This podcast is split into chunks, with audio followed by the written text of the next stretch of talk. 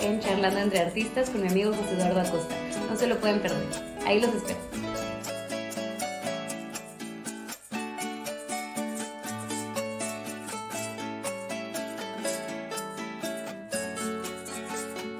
Hola, ¿qué tal? Yo soy Jonathan Totena y esto es Charlando entre Artistas. En un momento iniciamos.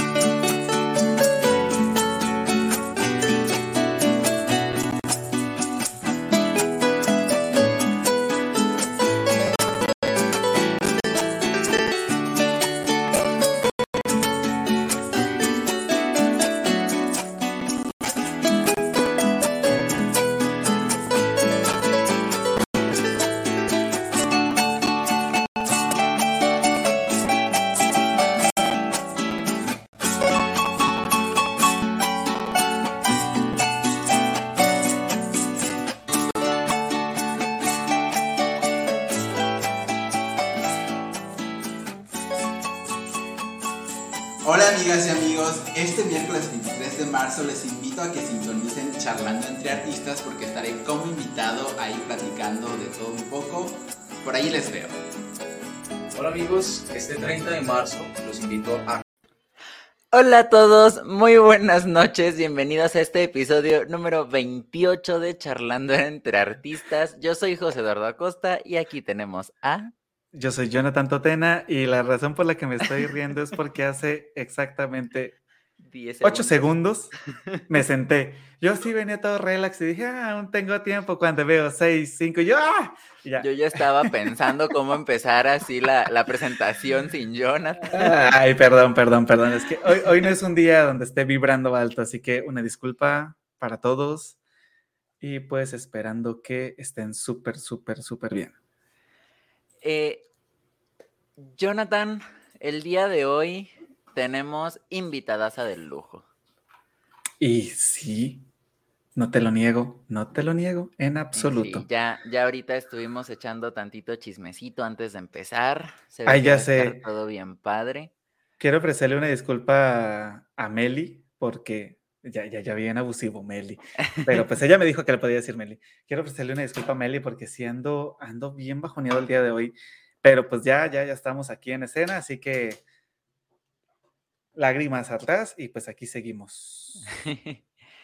y pues sí, la persona que nos acompaña hoy, Meli Becerril, es una actriz, cantante, que vive en todos lados, al parecer. Yo, yo tenía una idea de, de su paradero y al parecer era una idea errónea. Entonces ahorita eh, vamos a dejar que ella nos cuente un poquito de cómo es que el arte la ha llevado a viajar tanto.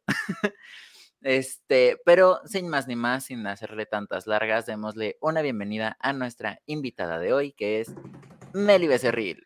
Un aplauso. Oli, ¡Oli! ¿Cómo estás? Bien, bien, emocionada. Me siento muy halagada de estar aquí hoy. Muchas gracias por aceptar primero que todo la invitación. Es algo que hemos estado perdiendo la costumbre y qué feos somos porque es algo importante. Meli, muchísimas gracias por aceptar la invitación. A No, gracias a ustedes. En verdad que sí me siento muy halagada de estar Ay, aquí. Porque para empezar, para mí, el llamarse artista es algo como, uy, como muy fuerte, ¿no?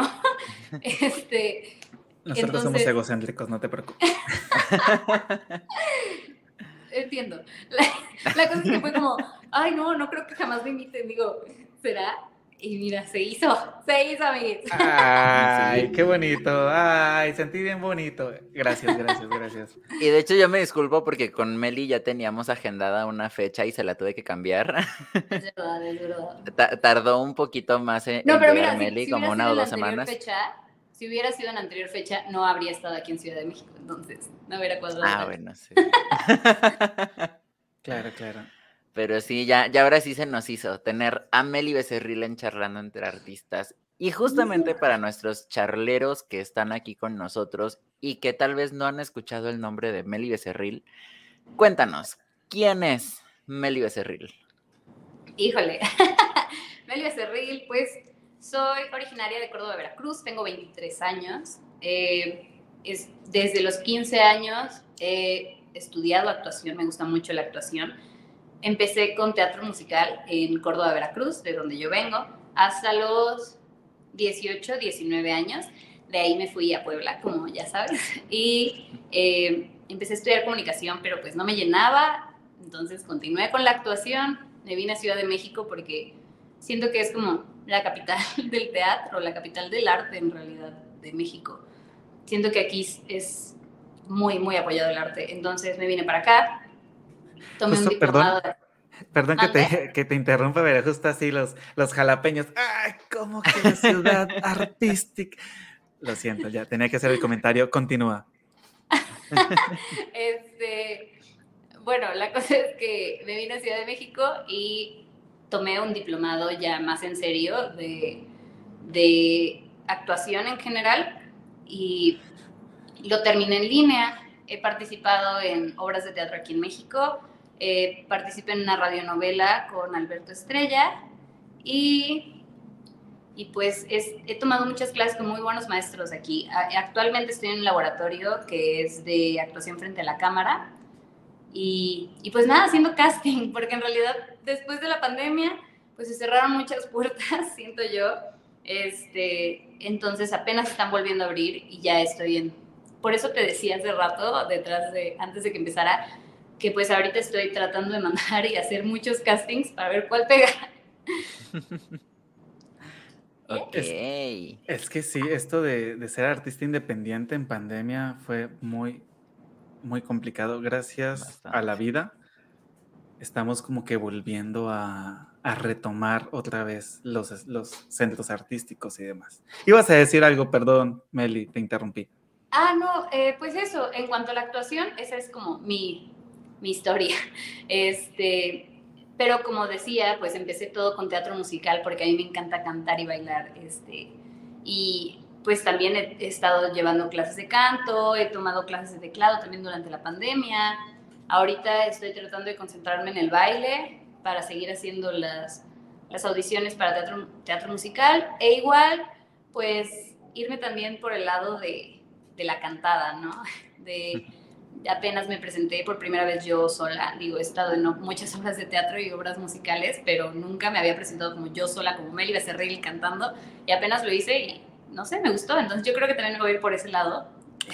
Pregunta, ahí, ahorita que mencioné, tal vez lo dijiste, tal vez se, se me fue la paloma, pero dijiste que te presentaste cantando eh, como, o sea, a ver, va a sonar redundante y tonta la pregunta, pero como cantante o como justo comentabas también de la parte actoral cantada. No, no, fue justo como Meli Becerril, o sea, eh, me contrataron a mí, tal cual. Ah, ok, ok.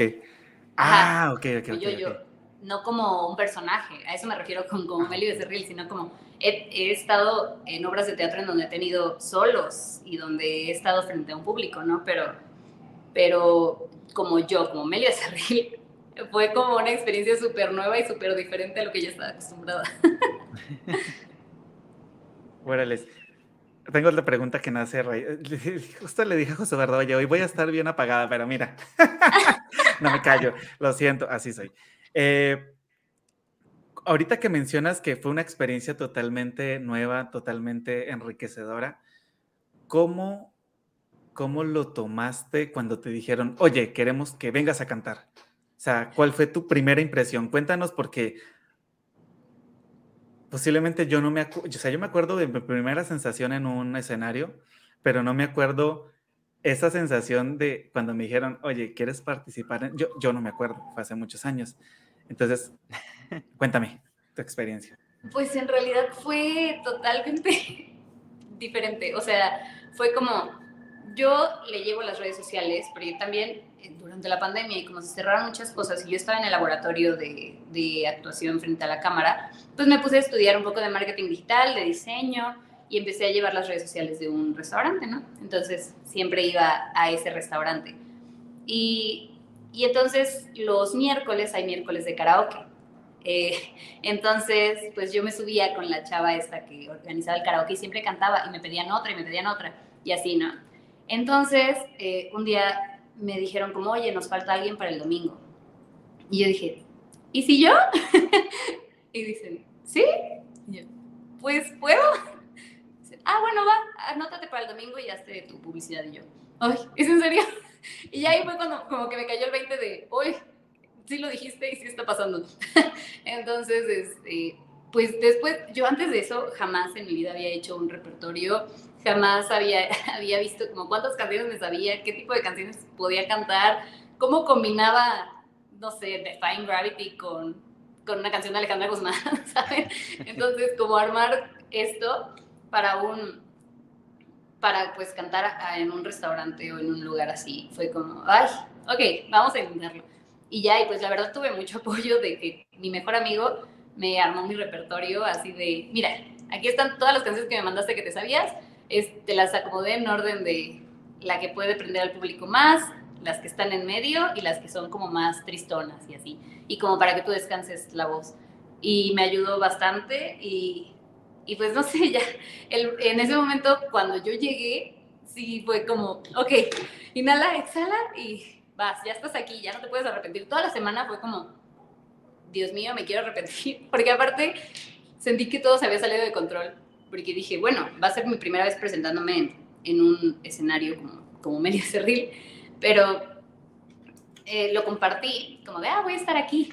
Y de repente tenía como 30 compartidas, 70 o 100 comentarios, este, todo el mundo me decía, ay, yo voy a estar ahí, entonces fue como, ok, estoy entrando en pánico y me siento con mucha presión, pero la verdad siento que salió muy padre, es una experiencia como nueva que quiero volver a repetir, totalmente. ¿Cuánto tiempo cantaste? Fueron de 8 de la noche a 12, pero eran bloques. O sea, no, no soy Juan Gabriel de que las cuatro horas seguidas. Ah, uno, uno, nunca sabe. No, no, fue de que cuatro, cuatro, horas, pero fueron, lo dividí en tres bloques y lo dividí en canciones de mujeres de los ochentas a los dos miles. No, fue al revés, de los dos miles a los ochentas, así fueron mis bloques. Fue un bloque de dos miles, un bloque de noventas y un bloque de ochentas. Eh, ¿De cuánto los bloques, perdón? Más o menos. Y como de... Unos 45, 50 minutos más o menos. Ajá, como de 45 minutos, yo creo. Ala, no inventes, o sea, pasaste de nunca haber cantado en un escenario a chutarte cuatro horas en un escenario. Está, o sea, hablo en la parte de como solista, ¿no? Está bien bárbaro. Sí, y fíjate que nunca me había, nunca, o sea, pues había estado en obras de teatro de que cantas, pues duran dos horas. Pero, y luego me pasaba que estaba en mi casa y me la pasaba cante y cante y cante, pero ya llevaba un tiempo en el que me dolían mucho los cachetes o, o se me tapaban los oídos o algo así. Y, cuando me dicen, ¿va a ser cuánto tiempo? Yo como, Jesus, ok, nunca, nunca me preparé para cantar tanto tiempo. Y no sé si mi mandíbula vaya a aguantar todo el rato. Sí, no espero llegar a tanto, ¿no? Sí. qué chido, felicidades, la verdad. Qué, bonito que compartas esta experiencia con nosotros y ya me callo. y que de hecho, este, si no estoy mal, en tu Instagram hay videitos, ¿no? ¿Subiste reels de, de, la presentación? En mi Instagram y en los pueden también, ver. es igual. ah, ¿también tienes TikTok? Quiero dejar en claro que yo pregunté y nunca mencionaste un TikTok. bueno, es que es lo mismo. Es la misma, el mismo arroba. Creo que nada más en TikTok es 98 y ya. O sea, Meli Ahorita revisamos. Cualquier cosa después de esta transmisión lo van a encontrar abajito de este video si es que lo están viendo en YouTube y si es que nos están viendo en Facebook o nos están escuchando en Spotify o en Apple Podcast o en cualquier plataforma que sea su favorita de podcast. Búsquennos en nuestro Instagram y ahí va a estar linkeada Meli Becerril para que vayan y la sigan y la busquen en todos lados. Meli, ¿Cómo demonios llegaste a comunicación? Híjole. Eh, ah, porque para que entren en contexto. Ah, bueno, sí, claro. El público.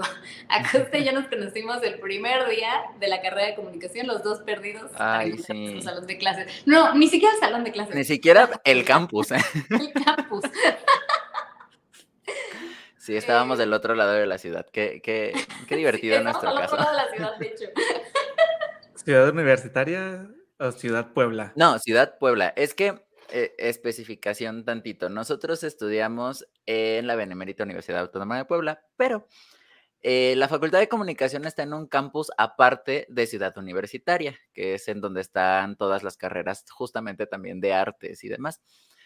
Y pues ahí está la facultad, ¿no? Uno de nuevo ingreso foráneo que no conoce nada, dice, pues voy a ir a mi facultad, ¿no? Es, es, lo más lógico. Resulta que no cabíamos y entonces el primer semestre nos habían mandado a Ciudad Universitaria. Y entonces llevamos una hora preguntando en todos los salones cómo es aquí mi clase. No, este, campus, este, salón no existe aquí, es en el otro lado de la ciudad. Agarras el camión aquí enfrente y en una hora llegas. Ay, sí. Así nos perdimos nuestra primera hora de carrera. Ah, eso sí. Y de ahí sí duramos casi todo el lapso que estuviste en comunicación juntos. Sí, todo el, todo el tiempo que estuve yo estuvimos en el mismo salón, actually. Sí. Pues que solo estuve dos semestres. Ah, bueno. Ay, según yo habías estado más. no, no, creo que sí, solo estuve dos semestres. Sí. A ver, ¿cómo llegué? La cosa es que eh, pues yo ya estaba en la actuación desde los 15 años. Bueno, ya me había presentado en obras de teatro musical y, y pues yo ya había dejado en claro que yo quería estudiar actuación. Pero, pues, muchos artistas lo han de vivir. Pues la preocupación de los padres de que no vas a vivir de eso. Eh, y hasta la fecha sigue siendo una preocupación de mis padres. este, es, fue, es que eso tómalo como un hobby eres buena, ok, pero, pero mejor tómalo como un hobby y busca un trabajo real, literal las palabras, ¿no? Entonces, eh, pues me fui para algo que fuera similar eh, y era pues comunicación, o sea, pero yo me iba, yo me acuerdo como el primer día de clases, este, yo iba como para medios, ¿no? O sea, pues digo, era lo más cercano a, a lo que yo quería hacer. Y llego y dice, sí, en la primera clase que tuvimos, no, bueno, en una de las primeras clases, el primer día, dijeron, si vienen por medios, este no es su, esta no es su carrera o este no es su escuela. Y yo como, chale, ¿qué hago aquí? Y ellos dijeron como, no, es que esto es más comunicación organizacional, que no sé qué. Y yo así, no manches, qué horror. Y pues, no, o sea, yo estaba como, ah, ayuda. y me metí a clases de actuación ahí en Puebla y fue como, bueno, pues puedo balancearlo, pero en realidad era como, no me interesaba mucho ya, no me interesaba en realidad comunicación, digo, eh, no sé, aparte del estar como aislados de la facultad, hizo que también se me quitara como mucho la motivación de la universidad y así. Y, y pues por eso llegué a comunicación, porque querían que estudiara una carrera bien. Y entonces sales de comunicación y si no estoy mal, de ahí te vas a estudiar actuación a Ciudad de México. No, después de ahí ah. me cambié de carrera. Es que me cambié de carrera ahí mismo en eh, me fui a arte dramático. Ah, wow, eso yo no lo sabía. Estuve en arte dramático también dos semestres, pero pues es que tampoco me hallé, ¿sabes? Eh, fue algo como, no sé, mira, tú lo sabes, yo venía como de, de ser la niña de casa, ¿sabes? Como la niña que siempre estuvieron cuidando y así. Entonces, pues llego a Puebla y no me hallo y entonces fue como, ok, pues me voy a, a artes. Y llego a artes y me acuerdo que hubo una primera clase como que yo dije, el profe dijo como, digan como con qué se identifican, hagan de cuenta, preséntense, digan su nombre, su edad y con qué se identifican. Por ejemplo, dijo así, por ejemplo, yo me identifico con un rey de chocolate porque no sé qué. Y entonces yo dije, yo me identifico con una princesa porque, porque se sabe, ¿no? y, y entonces, pues de ahí empezó como las personas a las que no les caía bien decían como, ay, viene la princesa, ay, princesa, no sé qué, y me empezaban a molestar mucho y pues no sé, no, empecé a no hallarme, e, era, mm, tú te acordarás de las reuniones que habían cuando nosotros íbamos a comunicación, pues algo así había ese tipo de reuniones en artes, pero pues a mí no me gustó ir nunca a ese tipo de reuniones, no sé si recuerdas. Este, y pues se enojaban y me iba mal, como en esa relación con mis compañeros. Y pues yo nunca, nunca me encontré como realmente bienvenida ahí, ¿sabes? Yo me sentía como una intrusa, como, no sé, digo, los maestros eran muy buenos, pero no sé, nunca, no me sentí hallada. Y ya después de eso, eh, fue como, fue armarme de valor porque para empezar, yo de comunicación a arte dramático me cambié sin que mis papás supieran. O sea, fue como, hice el casting, como las, las pruebas para entrar, hice los exámenes y todo, pasé todos los filtros y llegué con mi mamá pasé todos los filtros, me voy a cambiar de carrera. no, terrible. Y fue como, bueno, está bien, ya pasaste los filtros, adelante. ¿no? Entonces llega este momento en el que no me hallo y que ya no quiero estar ahí, que dije, es que yo qué hago aquí? Yo desde un principio yo quería estar en el CUT, en Ciudad de México. Y entonces este, dicen, pues, pues no, ya estás en Puebla. Y lo mismo, pues me puse a buscar, le dije a mi papá, papá, ya no quiero estar aquí, de verdad no quiero, no me gusta, quiero irme a México. Y, y mi papá dijo, Habla, ¿ya lo hablaste con tu mamá? Y yo como, no. Pero porque sé que mi mamá es más preocupada en ese aspecto, ¿no? En el aspecto de, de quiero que termines una carrera y quiero que te vaya bien y quiero que estés encaminada y que no andes por la vida como, como desempleada, así, ¿no? Y entonces, pues ya me agarré los pantalones. Llego y le digo a mi mamá, mamá, me voy a ir a México.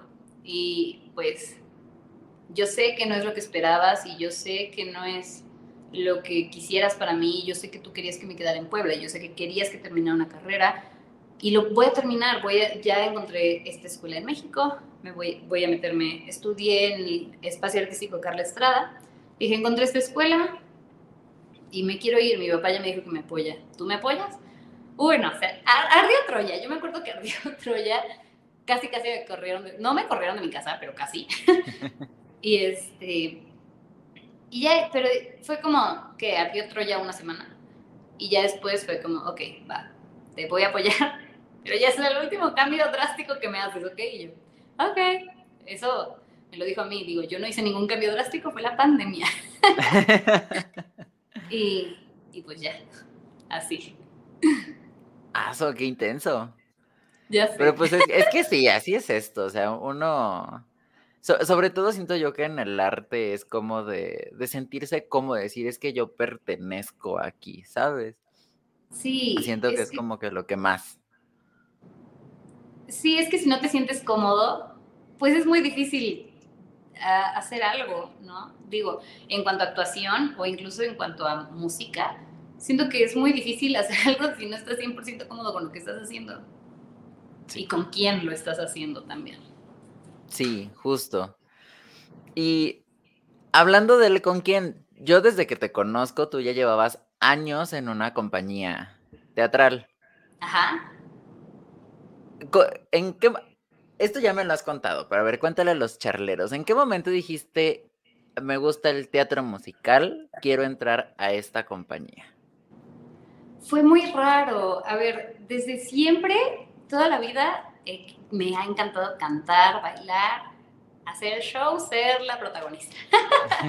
este, entonces, pues yo ya había buscado escuelas de teatro y de actuación en Córdoba, pero yo me acuerdo que era muy, muy chica, entonces no me gustaba pasar tanto tiempo en una escuela este, después de mi escuela, que aparte mi escuela en Córdoba era como de las más estrictas que hay en Córdoba, ¿no? Entonces, como que tenías como mucha tarea siempre, eh, entrabas de 7 de la mañana a 3 de la tarde todos los días y así. Entonces, pues no me quedaban ganas de, de meterme a alguna actividad, actividad extracurricular, ¿no?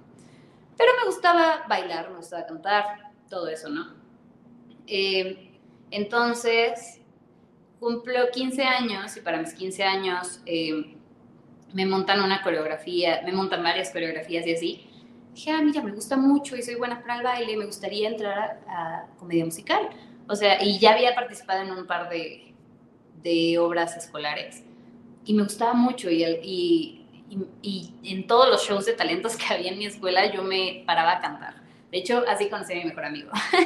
este, y entonces, a mí me gustaban las tres cosas. Y si me preguntaban como, ¿cuál escoges? Yo era como, no sé, las tres. O sea, actuar y cantar. Entre actuar y cantar hasta la fecha, yo no te puedo decir qué prefiero. O sea, es las dos juntas. Eso es lo que prefiero. Em, entonces, pues veo que una, despuesito de mis 15, una chava que conozco sube una foto como de, te estamos buscando, entra a la casa del teatro, no sé qué. Para esto, es muy chistoso porque yo iba a un dentista en un, en un edificio y yo siempre escuchaba música y escuchaba baile, ¿no? Y, y gente gritando y así mucha música. Y yo le decía a mi mamá, es que me dan ganas de acercarme y preguntar qué hay, serán clases de zumba, serán clases de baile, qué será, ¿no? Y en una de esas, eh, le dije al dentista, oiga, ¿qué hay aquí al lado, no? Es una escuela, creo que de teatro. Y yo, ah, ok.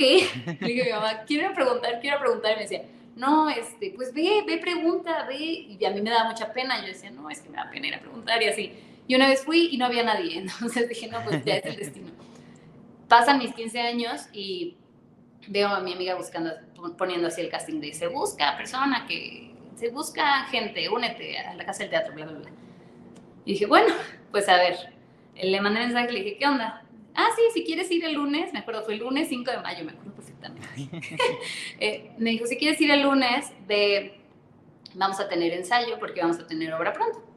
Y yo, ok, llegué y, y me acuerdo que que en el primer día que yo llegué, así, eh, estaban ensayando Vaselina, porque la presentaban literal era el lunes y la presentaban el sábado. Eh, entonces llego el lunes y me dice el maestro, ¿no? Primero, aparte, primero los regañó a todos, a todos los que estaban ahí los regañó, porque algo había pasado en un ensayo anterior o algo así. Y yo estaba como, ok, en una esquina.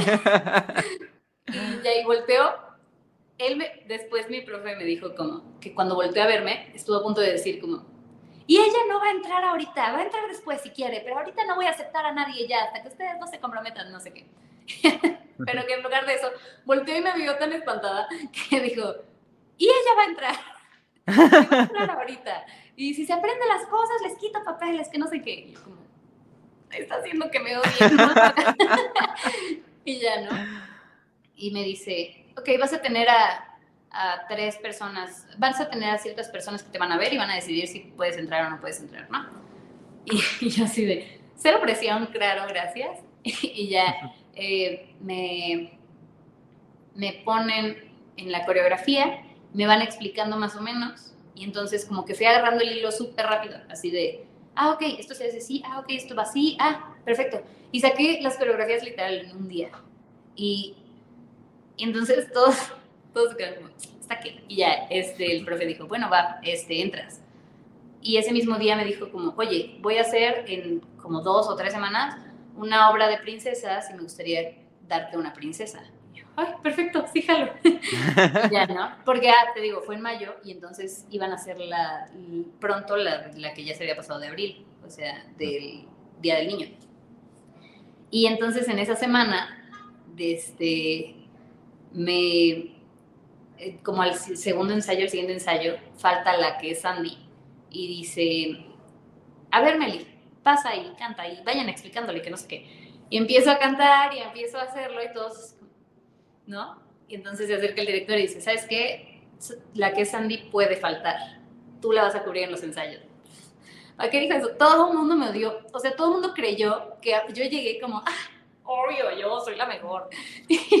como no me odien, por favor.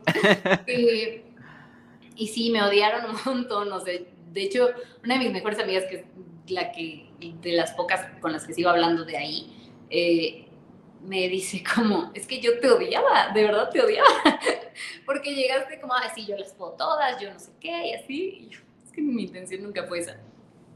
Y ya, y y justo después de eso, o sea, yo fue como, es que es esto, o sea, me llenó totalmente. Es como, no sé, no, no sufría en ir a las clases y mis clases eran de 4 a 8 y yo salía de la escuela a las 3. Y no, de verdad no sufrí en ningún momento, fue como, yo lloraba, o sea, mi mamá me regañaba con ir a los ensayos, o sea, si yo salía mal en la, en la escuela, mi mamá me decía, pues no vas a ensayo, y yo decía, no, hagas esto, y yo lloraba de verdad, así de, que era, no sé, en serio era como lo que más me, me gustó en la vida, o sea, donde más me sentí encajada, así como, como parte de algo, y ahí fue como, como cuando lo, lo confirmé, digo, antes ya, ya tenía eso de me gusta cantar, me gusta bailar, me gusta actuar, pero ya junto nunca lo había hecho y fue como una explosión de, es esto, o sea, ya no le busques más, es esto, nunca, nunca hacía deporte, bailé taitiano, eh, fui a natación, fui a gimnasia rítmica, este, estudié folclore y nunca me sentí tan incluida y tan parte de algo como en la Casa del Teatro de Córdoba, Veracruz. Ok. Wow, pues primero un saludazo a la Casa del Teatro, allá en Córdoba, Veracruz. La publicidad. ya, volví, perdón por haberme ido. Oye, fíjate que, que, escuchando todo lo que cuentas, no inventes, qué genial. Y eh, no sé si sirva en estos momentos, a estas alturas ya, tú no te sientes culpable. No te sientas mal porque te, que te odien, ¿no? O sea. No, ya ahorita. No, aparte, yo entré, cuando todos me odiaban, yo era como una bebé de, ay, no, que no me odien, que yo quiero caerle bien a todos. Ya después era como de, yo voy a hacer la orquídea si quieren, si no. Hablen con el director. sí, y de que yo hacía mis berrinches. Yo, yo, es que ya llegó un momento en que yo siento que no se me subió, pero sí era como, es que yo sé que lo merezco. Así, por ejemplo, Sandy fue mi último papel en la Casa del Teatro como formal, pero yo entré, o sea, yo estuve cinco años en la Casa del Teatro y el último papel que hice fue Sandy. Entonces, este, yo ya busqué todo el tiempo, entonces cuando llega este Vaselina fue como, tengo que ser Sandy, sí o sí, así, si no me lo das, me voy, tengo que ser Sandy, porque ya había pasado una Vaselina antes y como a todos les caía mal, pues el profe preguntó como, ¿quién quiere que sea Sandy? ¿Esta o esta? O Meli. Dijeron, no, esta, esta se lo merece más. Y yo así de, o sea, yo iba a cubrir al anterior y, y, me sabía todas las coreografías, me sabía todas las canciones. Y yo, aparte, lo peor era que me decían, ¿puedes montarle esta canción a la nueva Sandy? Y yo, ajá. Ay, oye, qué feo. Sí, pero ya después fue como, te digo, o sea, como que ya después sí era como, ¿sabes qué? Yo me lo merezco. O sea, me lo merezco, digo, no sé, todo el mundo lo sabía y ya era como, ok, sí, no, nadie ponía objeciones. Digo, al principio fue como, ok, acaba de llegar, ok, este, la otra chica tiene más tiempo, eh, etcétera. Pero ya después de tanto fue como, ok, sí, creo que sí se lo merece y ya por donde lo buscamos ya no podemos poner ninguna excusa. Es que quieras o no, y en, cualquier trabajo pasa exactamente igual el nuevo, por más bueno que sea, por más que tenga toda la capacidad y demás, siempre va a ser como el, el feito, ¿no? Así como que ahí viene el nuevo. Y más, o sea, y cae mal, o sea, porque yo también lo he sentido, y cae mal cuando es talentoso y uno sabe que dice, demonios, es que, o sea, sí, o sea, sí se lo ganó el desgraciado este, ¿no? Perdón por la expresión, YouTube, no, no. censures. Sí, o sea, sí, es difícil. Ser el nuevo siempre es algo complicado. Sí. Y bueno, antes de continuar, porque está súper bueno el mega chismazo, estamos aventando la, la mega conversación. Vamos a saludar a los que han estado por aquí ya comentando, los charleros que están aquí desde el principio. Tenemos a Charlie Vargas desde Ibagué, Colombia. Un saludo. Por aquí tenemos a, hola, buenas bueno, José Antonio que dice, hola, buenas noches, muchos saludos desde Paz de Ariporo, Casanare también está en Colombia, éxitos, muchísimas gracias. Por aquí nos saluda Abraham Ruiz de, desde Córdoba, Veracruz. Fíjate que yo estuve una vez en Córdoba, hace muchos años. Bueno, no Pues especialmente en. Córdoba, cerquita a Córdoba. Y fue, fue, fue, fue una- es una anécdota chistosa. Tenemos por aquí a Patti Castel, dice saludos desde Colombia, ella está en el centro del país. También tenemos por aquí a Aníbal Bas- Bastida, que nos saluda desde Torreón. Tú puedes, tú puedes. Yo, yo sé que tú puedes, Jonathan. Sí lo recuerdas, yo lo sé. Coahuila. Así es. Él fue el que, él fue el que, y, y lo voy a mencionar porque hace ocho días no lo mencioné, él fue el que bautizó a los charleros y no voy a cansarme de decirlo. Oh. Gracias a él, los charleros se llaman charleros. Y tenemos por aquí a Alma del Rosario Segura que nos escucha desde aquí de Jalapa. Juan David Castellanos que nos saluda desde, si no estoy mal, Belén, Boyacá, en Colombia también. Castellanos Velandia. Es un apellido muy bonito como para no mencionarlo, Jonathan. Ay, perdón, perdón, es que, ay, lo siento, lo siento, tío. Y hay una pregunta. ¿De dónde proviene tanta pasión por el arte? Que yo siento que también se la quiero hacer a José Eduardo. Ah, hijos. Que la respondan los dos. ¿Quién empieza? Pero- ¿Tú? Eh, no, pues tú La primero, tú invitada, eres la la invitada. invitada. ¿De dónde proviene tanta pasión por el arte? Híjole. Creo que yo no sabía que tenía o que iba a sentir tanta pasión por el arte hasta el momento en que estuve arriba de un escenario. Y, y escuché los aplausos y pude sentirme como nunca, o sea, es que de verdad que aunque intento explicar lo que se siente estar arriba de un escenario, no puedo con palabras, o sea, en el momento en que yo me subí y que yo pude ser otra persona y que pude hacer cosas y que pude explorar mi cuerpo y que pude explorar mis voces y que pude ser algo diferente sin que nadie más me juzgue y no sé, fue como, como un safe place que dices, esto quiero hacerlo siempre. Y entonces creo que yo no, yo, yo eso lo sentía cuando veía películas, cuando escuchaba música me sentía libre, me sentía feliz. Siempre el arte ha sido como una, algo en lo que siempre caigo para, para entrar en mi zona de confort, para entrar en mi zona, mi safe place. Entonces, pues cuando me subo al escenario es como, así que esto es lo que se siente. Y así que, que este es, esto es como el más puro amor, yo siento. Cuando amas lo que haces y cuando amas al- as- algo así, es como, como el más, lo más puro. Y, y creo que de ahí, o sea, y hasta la fecha, creo que mi safe place es eso, el arte, ir a ver una obra de teatro y sentir el, no sé, cantar una canción y sentirla, eh, todo, no sé. Yo soy una persona súper cursi, súper romántica, entonces eh, siento que en el momento en que empecé a amar esto, fue como un súper compromiso, así de, te amo tanto que no pienso dejarte ir. Y ya. Wow. Híjole. A la onda.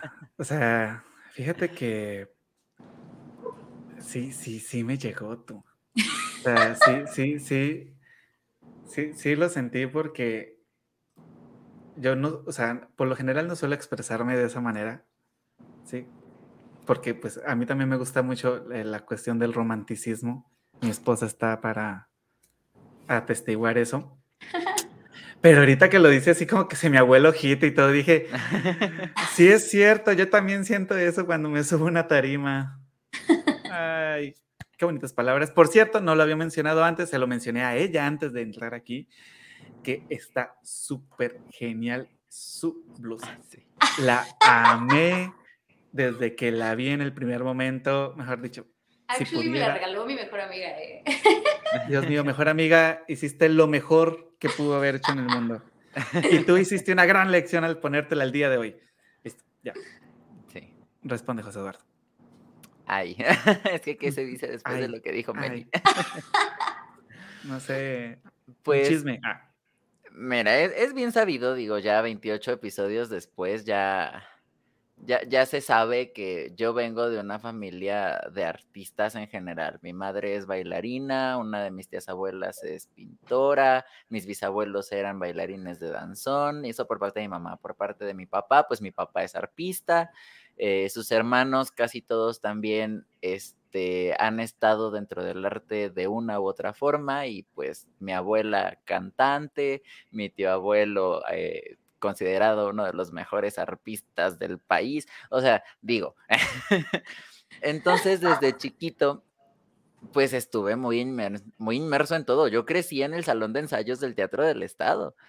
Este, y por lo mismo desde chiquito me enseñaron a, a más que otra cosa, a respetar la música y en general el arte. O sea, mi, por parte de mi papá, pues siempre fue la cuestión de la música, ¿no? De este, de saber respetar los instrumentos, respetar las canciones, respetar el escenario, todo eso. Y por parte de mi mamá, por ejemplo, el saber también eh, apreciar, ¿no? El arte, apreciar todas las formas, sobre todo porque en la cuestión de la danza, pues siempre hay como que muchas iteraciones distintas de cómo se puede abordar una misma cosa, incluso dentro del folclore, ¿no? Que es como que lo, lo, general de mi familia. Y con mi tía esta cuestión de que yo iba al CIMI a mis clases y cada que ella iba por mí era pasar a la galería de enfrente a ver la exposición que estuviera y ella me enseñaba que es que mira lo que el pintor quiso hacer acá, que la elección del color, que las formas, que el brochazo y no sé qué tanto, ella que sabe de esas cosas. Este, y me enseñaron mucho a respetar eso. Entonces, como desde chiquito me lo fueron cultivando tanto, yo creo que de ahí sale todo, toda esta cuestión de decir, no, pues es que qué bonito, que llena mucho, yo, yo quiero estar ahí y es algo que ya creciendo y adentrándome más en, en la cuestión artística, sí uno dice, ah, es que sí, sí, sí, sí es bonito, ¿no? O sea, sí, sí llena hacerlo, o sea, incluso estando yo solo en mi casa, este, me llena y suena bastante egocéntrico, pero estando en un escenario y sabiendo que uno es el centro de atención y que te están aplaudiendo a ti, es una sensación, pero bárbara, ¿no? Entonces, en mi caso, yo siento que, viene de ahí. Como lo dije en un principio, Meli, somos egocentristas. bueno, yo ahí tengo un comentario un poquito en, contrario, que yo siento que eh, la artista siempre es egoísta, o sea, de una actriz es, yo lo hago como yo puedo y como obvio, siempre pensando en que un público se merece lo mejor de ti, el mejor trabajo de ti. Así que yo lo hago como yo quiero, pero por ejemplo, ese día que fue como que yo canté como en un restaurante o así, es como, yo le decía mucho a mi mamá de, yo siempre he sido egoísta con mi trabajo, es como, yo siempre, si estoy arriba de un escenario no me importa el público hasta el momento final, y si me aplauden o no me aplauden, pero mientras, a mí no me importa, o sea, es mi trabajo y es lo que yo he venido construyendo todo este tiempo y no es es para mí, tal vez no es tanto para ti. Eh, y entonces cuando llega este momento de cantar en un restaurante y así, es como, ahí sí es para el otro público y ahí sí te tiene que importar lo que dicen porque si no ya no continúas y te abuchean y te sacan. Ay Dios. Sí, sí, es, que, sí. O sea, e, entiendo, entiendo tu, tu postura. Y fíjate que no lo había pensado de esa manera, pero sí tienes mucha razón en la cuestión de que sí somos un poco egoístas. Porque justo lo acabo de vivir en mi concierto de música llanera. Eh, yo escogí los temas, yo dije, yo quiero que se toque esto. Eh, o sea, es mi momento.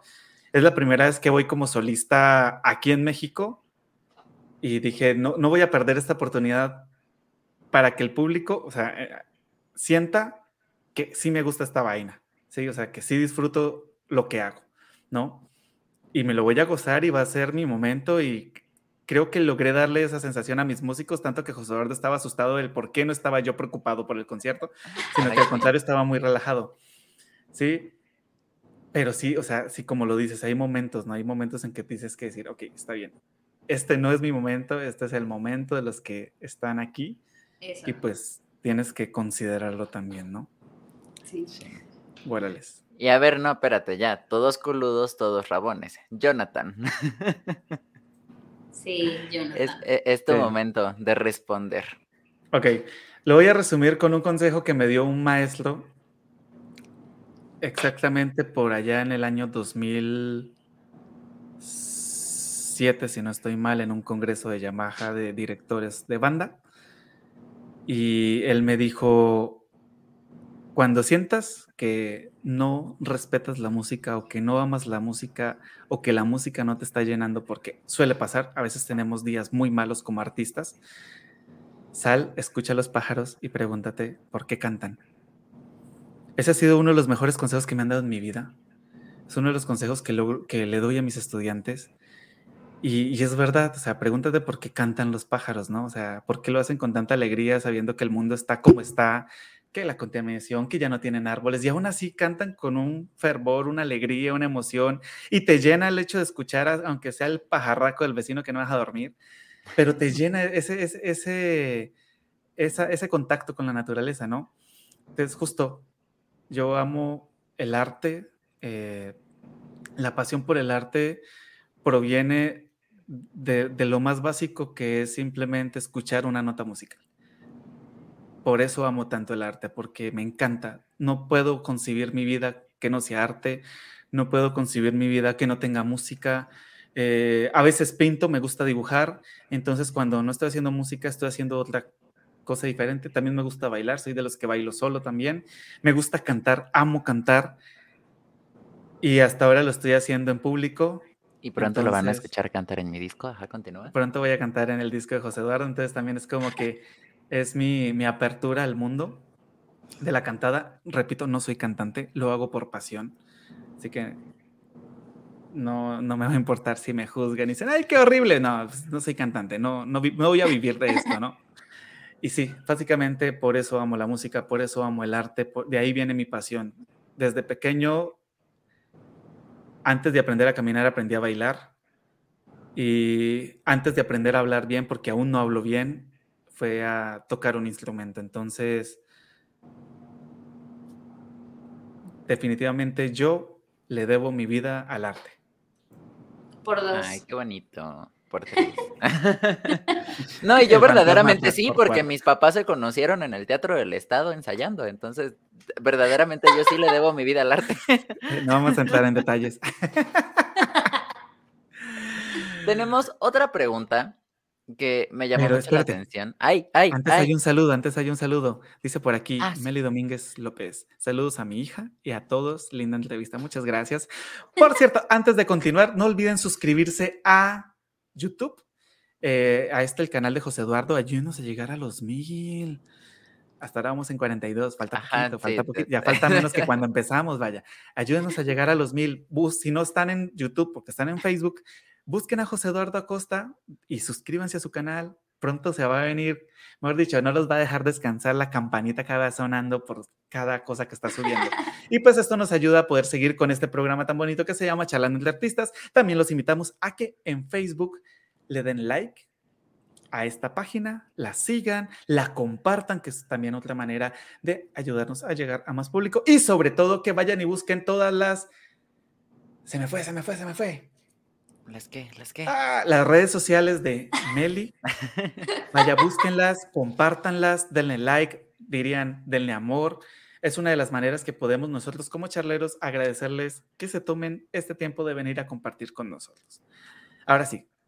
Ah, por aquí. Y esperen, ya, ya que estamos, si nos están escuchando específicamente en Spotify, que es el que tengo más conocimiento de cómo funciona la plataforma de podcast, entren al, a la página del podcast ahí en Spotify y le pueden dar seguir y aparte nos pueden calificar. Ahí, viene con estrellitas, pónganos cinco estrellitas para que ahí Spotify haga lo suyo, el, algoritmo nos ayude a llegar a más gente y pues podamos, justamente, el, el objetivo principal de este programa desde el principio, ustedes lo saben, es compartir el arte independiente. Entonces, ¿qué mejor forma de hacerlo que pues con cositas que no les quitan más que, ¿qué les gusta? 25 segundos de su tiempo como entrar y ponerle cinco estrellitas. Entonces, sí pueden. Yo creo en ustedes. Sí, yo lo acabo de descubrir. ¿En dónde? En, e, entras, ya ves, si están escuchando el episodio en este momento, hay tres puntitos en el menú, ahí le pican ir al podcast y hasta arriba, en donde está la descripción, el tráiler y todo, ahí le sale para, para que le den seguir y que pongan su reseña. O sea, bueno, no ¿puede haber gente que, esté escuchando esto en vivo en Spotify? No, eh, los ah, lunes. ¿Cuánta tecnología? Sí, sí, no, no, no, no llegamos tan lejos.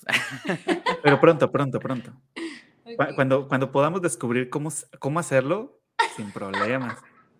Así como descubrimos cómo hacerlo en YouTube y Facebook al mismo ¡Qué tiempo. moderna! Sí, no, no, no, el presupuesto no da para tanto. Sí, la verdad es que sí. Ay. Por eso compartan para que podamos llegar a ese presupuesto. Y ahora sí, en lo que estábamos. Tenemos una pregunta del público. Desde Colombia, Patti Castel nos pregunta, ¿cómo manejaste el hecho de la pandemia sin la cercanía del público, sin aplausos y sin sentir el calor humano? Quiere que contestemos los tres. Meli, ¿qué te parece que comiences tú? Ok. Oye, la Híjole. vez pasada dejamos que el invitado Sí. respondiera todo primero y se enojó. ¿Qué? Ah, caray. La siguiente pregunta, empezamos, al- empezamos alguno de los tres. Empezamos. De los. Empezamos. Es que sí, hablo con muchos niños, perdón. Entonces, ¿qué? ¿Sí? ¿Sí respondo Sí, yo? sí, sí, responde Sí, tú, sí, por favor. Adelante, adelante. Yo me sentí literal como campanita. O sea, yo sentía que me apagaba. Y más porque yo soy un ser muy social. O sea, a mí me gusta estar con gente. Eh, y el simple hecho de no estar con gente para mí fue algo muy duro. Y luego, pues que se empezaban a cerrar teatros, que se empezaban a cerrar puertas. El ver a la gente de teatro hacer cosas por Zoom a mí, no sé, me quitaba toda esa magia, ¿saben? Como, como si de repente fueran a Disney y Mickey se quita la cabeza. Siento que algo así sentí que me pasó con ver obras de teatro en Zoom, con ver que los teatros estaban cerrados. Eh, fue algo, la verdad, muy choqueante para mí. Que, que ahora lo pienso y digo, estuvo cool vivir algo tan extremo, ¿no? Que es algo que tal vez en un futuro le podamos contar a nuevas generaciones y digan, es neta que cerraron todos los teatros por un año, pero sí fue algo muy fuerte para mí, sí fue algo que, que sí afectó mucho mi estado de ánimo y, y mi, como este impulso que yo tenía de seguir, ¿no? O sea, como de, en ese momento fue cuando yo decía, ¿sabes qué? Igual y sí debía haber estudiado comunicación, o igual y sí no debía de haberme de ido de Puebla. Eh, igual y sí, ahorita tendría una carrera, un título y, y ya, y hubiera continuado. Entonces, y eso, me sentí como campanita de que sin aplausos, sin que mi luz se iba apagando poco a poco. Eso fue lo que sentí. Y que bueno, yéndonos del otro lado, cuando regresó, cuando se abrieron los teatros, aunque no he ido aún a un teatro presencial, pero el ver todos los videos de la gente así de que me hace sacar lágrimas, de ver cómo la gente realmente necesitaba el arte y realmente quería arte. Y, y la gente veía películas la gente veía series y, y es como esta, este gramo de esperanza que todavía tenía de la gente necesita el arte, necesita identificarse con algo. Y como que era lo que no me dejó caer nunca y no me deja caer hasta la fecha, que es como ver los teatros llenos ahora y ver las obras regresando y la calidad de obras que están regresando a cartelera, no sé, es muy mágico. O sea, pasamos como desde de aquí, mi grado de, de, de ánimo hasta acá. O sea, totalmente abismal. Órale. Ah. Eh, debo, debo confesar, José Eduardo, ya, José Eduardo. Sí. Es que, a ver, movi- espera, po- ponemos contexto. Eh, ustedes ven si nos están viendo en Facebook o en YouTube que estamos acá las tres camaritas, ¿no? Generalmente tenemos un orden que es Jonathan a la izquierda, la mitad del medio y yo a la derecha. Este, pero luego cuando por X o Y razón nos salimos, como que se desacomoda. Tanto Jonathan como yo tenemos la posibilidad, el, el poder de acomodar la, el- la imagen y generalmente lo hacemos al mismo tiempo, sin darnos cuenta. Y entonces no pasa nada o nada más como que se entrecruza todo. Ya. Ay, sí. Y justo hace, hace ratito eh, me, me salí por equivocación y volví a entrar cuando Meli estaba dando su, su comentario y salí y salió los tres y, y me sentí así como animalillo, animalillo silvestre cuando pasa un carro y lo ve así. Y, y- usted, ustedes no lo vieron y no sé Oh, si, yo sí si lo. Meli lo vio. Pero José Eduardo y yo estábamos atacados de la risa y dije, no inventes, qué profesional, ella no se está riendo con nosotros. Ah, no, pero es que yo no los veo. Cuando Ah. me ponen a mí en pantallota, yo no los veo, amigos. Ah, ok, Ah. qué bueno. Porque nos estábamos así súper riendo por el... me hubiera por quedado el- con eso, con que hubieran pensado que era muy profesional yo. Sí, eh, ups, olviden estos últimos cinco segundos. Ok, muchas gracias, Meli, por responder. Eh, ¿Quieres que responda yo, José Eduardo, o quieres tú responder? Este, no, sí, adelante. Ok, fue un cambio abrupto, fue un cambio difícil, fue un momento, José Eduardo, Ay, ¿a qué le piqué? a ti. Ya, perdón, perdón. Es, es que tengo el aro de luz aquí que me cubre media pantalla, entonces no veo exactamente. ¿Quieres que dónde yo haga los cambios de aquí en Ay, sí, por adelante en este programa? Sí. Gracias. Me lo puedes decir por interno, José Eduardo. Sin problemas. Bueno, eh, fue un cambio muy abrupto, fue un cambio muy difícil. Eh, debo decir que, que, que sí se extraña, sí hace falta. Sí quisiera uno estar cerca del público, sí extraña uno los aplausos, eh, dejando un poco la parte egocéntrica, ¿no? Eh, sí hace falta esto de pues, estar mostrando tu material nuevo, siento que, que también a mí eso fue algo lo que más me, me, me pudo muchísimo, porque pues yo estaba montando ciertas cositas, habían ciertas cosas que estaban, que decía yo, ay, qué bonito, sería poderlo presentar, pero no puedo, ¿no?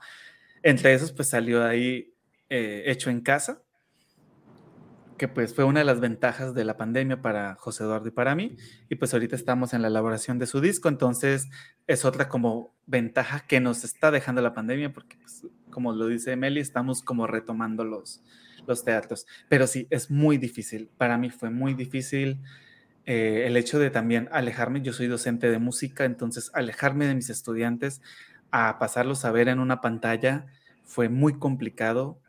eh, pero pues lo bueno es que ya pudimos retomar como ese contacto humano y como dice Meli, fue pues llegamos a un punto muy bajo y como dice el dicho, lo peor de, de caer es que pues, te puedes levantar más fuerte o si tocas fondo puedes salir más rápido, ¿no?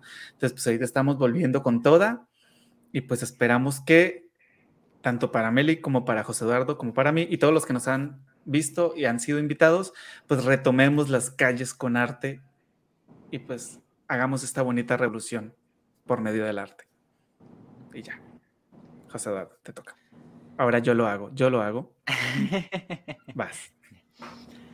Uy, pues para mí fue bien raro porque, digo, antes de la pandemia tuve mis presentaciones y todo, pero no eran ni tan seguido ni tan grande el asunto, ¿no? O sea, siempre fue como que sí una presentación en un cafecito, una presentación en mi facultad, ¿no? Todo muy, muy en chiquito y muy de a mi presupuesto y a lo que se podía. La pandemia de plano sí me pegó durísimo en decir, ¿sabes qué? Te vas de Puebla, te regresas a Jalapa, empezando por ahí, ¿no? Y que fue el incorporarse a clases en este esquema virtual raro justo después de venir saliendo de un paro este, universitario, o sea, todo bastante raro e intenso. Entonces, después de una temporada bastante, bastante lamentable, digamos, en mi vida de la pandemia, eh, un día me habla Jonathan y me dice, Oye, necesito que me ayudes a grabar unas cosas. Este, ¿te puedo secuestrar tantito? Le dije que sí, me fui dos semanas a su casa. y entonces eh, le di la idea de hacer el disco, se hizo el disco. Ah, para mí eso funcionó la pandemia. eh, para poder, para empezar, conocer a mi cuñado, porque digo, nos conocíamos, pero nunca habíamos platicado, creo que más de 10 minutos. Más de cinco Este, palabras, tal vez. Ajá, sí, la verdad es que ahí fue eh, el cambio número uno. Este, y después de decir, oye, ¿sabes qué? Es que trabajamos bien juntos, podemos este, intentar como que hacer algo, ¿no? Le di la idea de hacer hecho en casa, que es algo en lo que yo ya había trabajado antes, esta cuestión de la producción y la distribución y demás. Y me dijo, pues va, lo hacemos. Este, me quedé a vivir en su casa casi dos meses. Este, y grabamos un disco en su casa que se llamó Hecho en Casa. Y entonces para mí eso funcionó, ¿no? Para decir, ok, es que en realidad sí puedo hacer esto y lo puedo hacer aquí en Jalapa con gente que conozco y que me llevo bien y que pues es mi familia, ¿no? Este, lo, lo Ay. puedo hacer. y, de ahí fue decir, bueno, este, ya hicimos hecho en casa, ahora vamos a grabar cositas para festivales, ¿no? Y entonces encontramos convocatorias para festivales en otros lados y las mandamos. Y después dijimos, no, que vamos a hacer un podcast y pues va a hacer un podcast. Este, y después de Jonathan, no, es que tengo una presentación en el IMAC, ¿quieres cantar? Jalo, ¿no? Eh, para mí eso funcionó, para que eh, yo también darme cuenta que en realidad sí puedo hacer esto si, si le echo ganas, ¿no? Como se ha dicho en los últimos 28 episodios, hay que echarle ganas a esto porque si no, no, no se hace nada, no se puede, no sale nada bueno. Este, entonces, si le echo ganas, si creo en, en mi trabajo, definitivamente se puede hacer algo y pues aquí andamos. A, mí eso me funcionó. La cuestión ahora del público y demás, pues vuelvo a lo mismo, ¿no? Eh, tuve dos presentaciones antes, este, como solista, en las que, pues, sí, sí se siente, es lo que les digo, ¿no?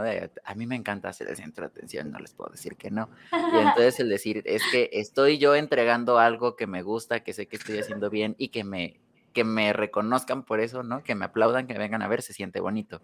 Y entonces el recuperarlo años después, este, ya ahorita recientemente, por ejemplo, con Jonathan en el IMAC, pues sí es, es bastante, podría decir que hasta nostálgico, ¿no? O sea, uno dice, ay, sí es cierto, yo, yo hago esto por esto, ¿no? O sea, aparte de todo, es, es esta satisfacción interna que, que me da estar aquí arriba eh, cantando para toda la gente. Sí, eso.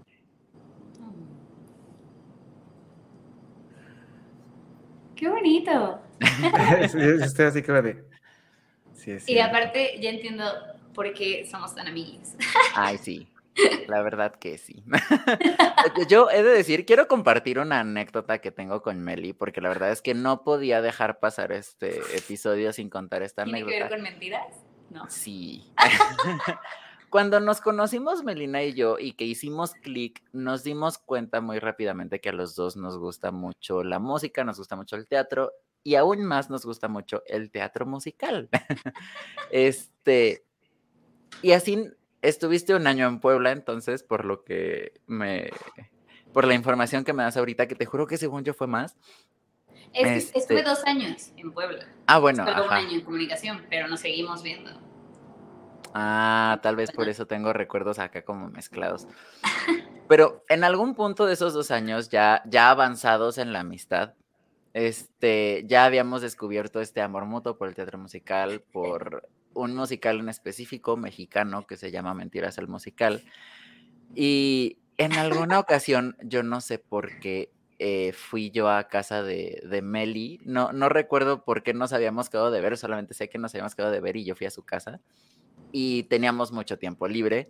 Y entonces en el garage de su casa nos echamos los dos, no es cierto, nada más el primer acto de Mentiras el musical, nomás nosotros dos, nosotros dos haciendo todos los personajes. Ay, qué bonito, qué divertido. Ok, cuando dijiste nos echamos el primer, la primera parte, yo dije, ah, la vieron juntos. No. Ah, no. y ahorita que, que, aclaras, que aclaras, y yo dije, ok, sí suena a José Eduardo bailando con escobas en la sala con sus primas. Sí somos. y aparte, lo único que teníamos de utilería era una silla. Era una silla, that's it. Que íbamos moviendo por todos lados. era Manuel, luego era Yuri, luego yo era Daniela, luego era... Luego, en la, la secretaría, fue como mitad de la canción, como los dos queríamos hacerla. fue como mitad de la canción tú y mitad de la canción yo. Ay, sí. Sí. había, había veces que eran solos y, era de, yo quiero hacerlo, no, yo quiero hacerlo. Ah, pues los dos. Ay, sí, qué divertido. Nos debemos el segundo acto. La verdad es que nos debemos el segundo acto de musical. Desde hace años, hace como cuatro años. Cuatro años, más o menos. Ay, Dios. Qué locura. Bueno, continuamos aquí saludando a los charleros antes de que venga otra anécdota porque la verdad están bien buenas. Dice por aquí, Amy, que fue nuestra invitada de hace ocho días, dice saludos desde Bogotá. Y por aquí tenemos otro comentario de mi tío David, que dice, el mejor lugar para el artista es el escenario. En el teatro prefiero formar artistas y dirigir. Dirigir, me imagino. Dirigir, tal vez. Sí, sí, ahí, dirigir. Y yo así como, "Ay". aunque nada se iguala al contacto con el público, el leer mi poesía es una experiencia inigualable. Debo decir que hace muchos años eh, mi tío manejaba un grupo de teatro de un colegio, si no estoy mal, y uno de sus hijos, un, primo que la verdad quiero muchísimo, que también se llama David, eh, él es actor y hace teatro desde hace muchísimos años y la verdad mis respetos en sus personajes, ha hecho cosas bastante increíbles. Saludos a toda la familia Castellanos Velandia en Colombia. Meli, tengo una duda. Ahorita que estoy recordando todo esto de mentiras y demás, ¿en cuántas obras has estado? Ah, ¿Musicales o en general? En general. En, tu- en tu carrera en el teatro, ¿en cuántas obras Va a sonar súper payaso lo que voy a decir. Realmente no, te- no sé la cuenta. Fácil. Eh, obras, no funciones. Obras más de. Fácil, más de 20, más 25. Eh, funciones, sí, yo sí, sí paso las 100, sí paso las 200, yo creo. Es que en, en Córdoba, en la Casa del Teatro, hacíamos función, hacíamos obra nueva cada mes y presentábamos tres o cuatro funciones o más. Entonces, este, pues sí, de ahí se me, ahí se me juntaron. Ya, si hablamos después de la Casa del Teatro, sí he hecho muchas menos. Hice dos, tres, cuatro en México, la radionovela, funciones. Bueno, si vamos solo a teatro, he hecho cuatro obras en México. ¿Cuatro? No. No, cinco en México. Eh, y funciones, pues me voy a unas 20, 25, tal vez. Ok, nomás para aclarar a los que nos están escuchando en estos momentos desde Colombia, porque puede ser un poco confuso, ella menciona México, pero pues Ah, Ciudad de obviamente México, perdón. México se llama la Ciudad de México o CDMX provincia. o El DF. antes el DF. Y pues, o sea, se refiere a la ciudad, ¿no? Porque sí, o sea, sí puede ser confuso y si para nadie fue confuso, pues lamento hacer la aclaración. Mi provincia salió, me brotó. No, no te preocupes, pero pues, o sea, siento que es muy normal, porque sí he escuchado a varios de aquí de, obviamente no son de allá, de México, de Ciudad de México, pero si dices, no, pues es que estuve en México y yo, pues estás en México, ¿no? Ay, sé. Eh, Pero no, no te preocupes, no te preocupes, solo hice la aclaración para aquellos que pues no, no entienden de pronto un poquito el contexto. Eso también suena muy mamón, pero bueno.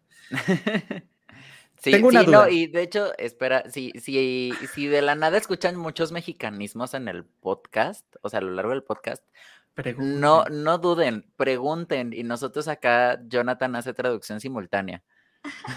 Sí. Tengo una duda, Meli. Eh, Dime. ahorita pues mencionabas que te encanta hacer teatro musical, ¿sí?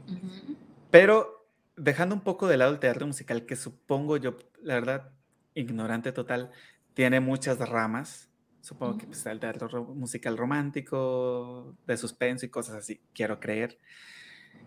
Dentro del teatro normalito, donde no es musical, ¿cuál es el que más disfrutas actuar?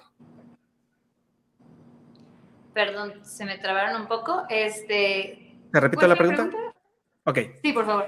Eh, en el teatro normalito, donde no es musical, ¿cuál es el, cuál es la rama o cuál es el género o cuál es el tipo de teatro que más te gusta o que más disfrutas al momento de actuar? Híjole, es que no he tenido tanta experiencia en ese ámbito, ¿sabes? Eh, siento que me falta mucho por explorar, mucho, pero así gigantesca, lo que me falta de explorar. Pero las obras que más he disfrutado, que fueron aquí en México, fue, fueron dos. Una se llamaba Alicia y las maravillas del borderline, que era como una obra para adultos, pero porque hablaba de enfermedades mentales. Y yo me acuerdo que yo representaba a una princesa, porque a ver, siempre fui como muy girly así. Y cuando me dieron el papel de princesa fue como, ¡ay, qué bello! Pero resulta que la princesa tenía una enfermedad que, de hecho, olvidé el nombre, pero es como que siempre están esperando un príncipe que venga a rescatarla y que ella quiere y necesita como necesita esa aprobación de un príncipe para así. Entonces como esa combinación de una princesa pero a la vez que está pues mal de, de la mente y que está mal de los sentimientos y que está en esta onda de, de necesidad de aprobación y de es, esta, esta necesidad constante para mí fue como uno de los papeles que más disfruté, porque tenía como the best of both worlds, o sea, como tenía lo súper tierno y lindo de una princesa, pero cuando ella de repente se acordaba del príncipe era todo el breakdown. Entonces, este, pues creo que ese, ese es una que, que, es como, no sé cómo podría llamarlo, eh, que es un poquito para adultos, como no, no sé en qué género entraría realmente. Y la otra es como un poquito farsa. Me tocó otro personaje de los que más he disfrutado hacer como en, en obra normal. Es, me tocó hacer un hombre. o sea, un, aparte era un como, como un soldado, como el jefe de los soldados. Y entonces ahí me veías a mí, así toda delgadita con mi gorrito, mi cabello agarrado, y así caminando como gorila, porque empoderada. Muy farsa, muy, muy fársico y haciendo mi voz así y todo eso. Entonces, para mí fue algo así, jamás en mi vida imaginé hacer algo así. Y, y cómo lo disfruté. Justo hace rato hablaba con mi profe de eso, de que es uno de los personajes que más he disfrutado en mi vida y que jamás me imaginé hacerlo. Entonces, no me quiero, no, no quiero decir como, nunca me gustaría hacer esto, porque justo yo le decía hace rato a mi profe, porque él fue el que nos dirigió en la obra, ¿no? Le decía, es que a mí no, yo cuando usted me dio ese personaje, yo lo odié.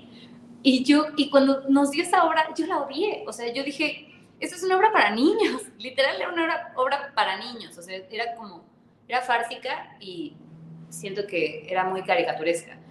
Eh, pero cuando ya la ves bien, y cuando ya ves el mensaje dices, ah, no, pero tal vez no están para niños. y, y, ya caes en cuenta de que si es una, una obra para adultos o para, o sea, si es, to, toca temas más profundos. Y yo le dije, yo lo odié totalmente, porque yo no quería hacer un hombre, porque yo quería ser la niña que es la hija del rey, que cantaba y que se vestía con un tutú y así. Y me dijo todo lo contrario. Y, y pues ya después entendí que fue para hacer esa, esa exploración y la verdad lo agradezco millones. O sea, fue una de las oportunidades que jamás creí que se me darían y que se me dieron. Entonces, pues siento que en cuanto a teatro normal, me gustaría explorar, explorar todo lo que se ve. No es algo que yo prefiera hacer o no prefiera hacer, es todo lo que se ve. Yo jalo. Súper genial. Súper genial. Y en general, a lo largo de tu carrera, ¿cuáles han sido los, digamos, que te gusta? Cinco personajes que más te han gustado. a ver. Sandy, de Vaselina. Em, Sandy, aparte porque fue muy importante para mí durante toda mi estancia en la Casa del Teatro. Em, luego, la orquídea de qué plantón porque también fue súper reto porque ay, le hacía Susana Zabaleta, ¿sabes? O sea, y entonces me dicen, es que llegar a esas notas fue muy cañón, pero amé. Luego, mm, el que les digo del soldado. Eh, Qué curioso, ¿no? Después de odiarlo tanto, sea uno de tus favoritos. es de mis favoritos. De hecho, hasta tenía una escena en donde agarraba un palo y les pegaba todo, a todo el mundo. Y, Bien proyectada, ¿no? Ah, ya déjalo, Meli. Ya está muerto. No, todo muy chido. Eh, a ver, yo tres. Ay, es que sí es muy difícil. Mm. Lo podemos dejar en tres si quieres. No, o sea, pero es que es difícil, no porque. No, no, sí, no, no, no, no. No. No, o sea, sí, sí, sí, o sea, lo sé, por eso digo, si quieres lo podemos dejar en tres, porque, o sea, yo entiendo es como si me preguntaran a mí cuál es la canción que más he disfrutado tocar en toda mi vida. O sea, sí, sí está, José Eduardo. Es difícil. Sí, yo creo que si tuviera que poner a otro, sería como a otras, sería, hicimos una obra que se llamaba Ahora te puedes marchar, que era con música ochentera, y yo, mi personaje se llamaba Paulina, y esa obra también la disfrutaba así mil, entonces, ese personaje, y después, mm, Tal vez la princesa también sería de los personajes que más me gustaron, porque porque siento que me, me identifiqué bastante con ella. O sea, es que yo soy, como lo dije hace rato, soy muy girly, muy, cur- muy, cursi. Y entonces, pues llega este personaje que me dice, "Ay, espérate, tal vez sí tengo que ir al psicólogo. No sé, creo que esos serían mis cinco. Así, Ok, ok. creo. Bueno, por Espero aquí que No se me esté pasando un- alguno porque me voy a sentir muy. Bien feo al ratito, ¿no? Así, ¡ah! Ya cuando te vas a dormir. Sí. Sí, Bueno, bueno, por Oye, aquellos- ¿le puedes editar? Así, no, ya no se puede. No, mentiras. Eh, hay otra pregunta que dice, ¿cuál es el obstáculo más grande que todos han tenido que vencer? Eh, vamos a enfocarlo a la parte artística. ¿Te parece, José Eduardo, que tú inicies respondiendo para que no sea Meli la que empiece con este? Tienes el micrófono apagado. Ya, en eso estaba. Este. Uy, De- dejar de decir, ah, uy, muchos. Empezando por mis moletillas. Tengo muchas moletillas. Una de esas es el uy. eh, que de hecho yo no me, nunca me había dado cuenta del uy hasta la entrevista con Roger Swan. Que toda la entrevista fue uy, uy, uy, uy. Esa. Número uno. La segunda es la cuestión de la disciplina. Para, estar en esto, no necesita disciplina de a montones. Y la verdad es que me costó muchísimo. Hasta la fecha todavía me cuesta. Entonces sí es, es, es complicado el uno así ponerse siempre el mindset todas las mañanas de decir, ok, hoy tengo que ensayar, hoy tengo que ponerme a ver mis partituras, hoy tengo que ponerme a hacer esto, tengo que ponerme a hacer lo otro, porque pues, ajá, es, es complicado y más justo en este contexto de pandemia en el que uno está encerrado todo el tiempo y ya no quiere hacer nada y es como de, ya, sáquenme de aquí, ¿no? Este es, es, es complicado. Creo, creo, creo que para mí ha sido más eso y obviamente también la cuestión del, del decir, changos, es que hay tanta gente tan artista en mi familia y tener que llenar todos esos zapatotes qué miedo, qué, qué terror, ¿no? Y es cuando uno dice, no, ¿saben qué? No voy a estudiar música, me voy a ir a comunicación. este, sí, sí, sí da miedo, ¿no? Entonces, mm, c- creo, creo que más que otra cosa para mí has- han sido esos tres factores. Muy bien, eh, Meli, ¿quieres contarnos cuál ha sido, en tu caso, el obstáculo más grande a vencer? Híjole, a ver. Uy. Eh, pues yo también me voy por el lado de la disciplina. Y hasta la fecha siguen. Los obstáculos que voy a mencionar siguen hasta la fecha. Uno, la disciplina. Yo soy una persona sumamente floja. O sea, de verdad, me, me cuesta mucho hacer ejercicio. Y por esto de la pandemia, yo empecé a perder esta motivación de, de, entrar a clases de. Por ejemplo, ahorita mi técnica en baile está así casi nula. De que me costaba mucho ponerme yo sola, ¿saben? O sea, como yo decía hace rato, como soy un ser social y a veces me cuesta mucho como hacer las cosas por mí, o sea, como yo solita, sin tener alguien al lado que me esté diciendo, tienes que hacerlo.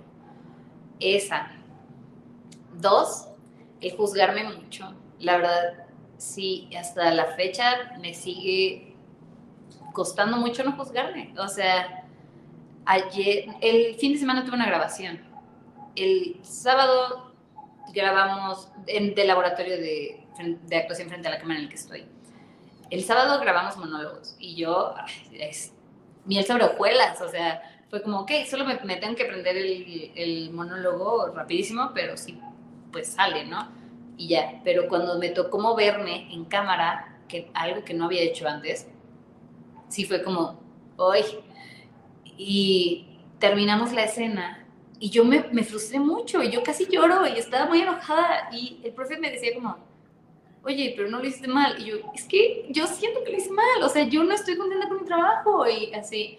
Y eso me pasa mucho, me pasa, me pasa muy, muy seguido, así de, no estoy contenta con lo que estoy haciendo. Y es como, dude, no te juzgues, no lo estás haciendo mal. Y eso, soy muy dura conmigo. Y la otra parte, sí es esto también de no querer decepcionar, de, de que pues, tanto estuve jorobe y jorobe a mi mamá y a mi papá y a, mi familia, como quiero ser actriz, quiero ser actriz, quiero, quiero ser cantante, quiero ser este, artista. Que el, por ejemplo, ahorita tener 23 años estar desempleada es como, no sé, es esta cosa de, sé que voy por un buen camino, pero me gustaría ir un poquito más rápido. Y, y como que me da miedo el que ese, ese más rápido no llegue pronto o que no llegue y el decepcionar a toda mi familia, el que digan, te lo dije. Y pues ya creo que esos son los obstáculos más grandes que, he tenido, que tengo hasta la fecha, creo. Eh, fíjate que ahorita, que, mencionas, es que salió mi lado paternal, perdón. soy, soy, maestro y y, cuando escucho historias así, como que se me apachurra el corazón porque yo he pasado por ahí. Y pues así de manera abusando de tu confianza, te voy a dar un consejo que no pediste. Eh, claro, dame. Eh, mira, es difícil. Eh, cuando, cuando uno decide ser artista es muy difícil, ¿sí? Porque no solo estás luchando contra tu Ay, se nos fue. Ok, ya volvió. No, no solo estás luchando contra tu, tu yo interior, ese ser perfeccionista, porque siento que es también un mal de, todos los artistas. Ese, ok, yo sé que lo puedo hacer mejor, pero no me da, ¿no? O no lo estoy pudiendo en estos momentos y sé que, sé que debo practicar más y aunque practiques cada vez va subiendo más la vara, ¿no? Tienes que enfrentarte a esta parte social y que muchas veces pues la familia no entiende, ¿no? Eh, en mi caso yo fui privilegiado porque mis papás, aunque de pronto mi papá no estuviera del todo de acuerdo, siempre ha estado para apoyarme, ¿sí? Y mi mamá pues también siempre ha estado como que muy, muy ahí al pendiente. Pero sí sacarte como que eh, de la cabeza los voy a decepcionar, o sea, sí, sí, sí te sugiero que lo dejes de lado que, te olvides de, ese, de esa necesidad de querer satisfacer a los demás, porque yo lo hice mucho tiempo y la verdad, lo único que uno hace con eso es matarse.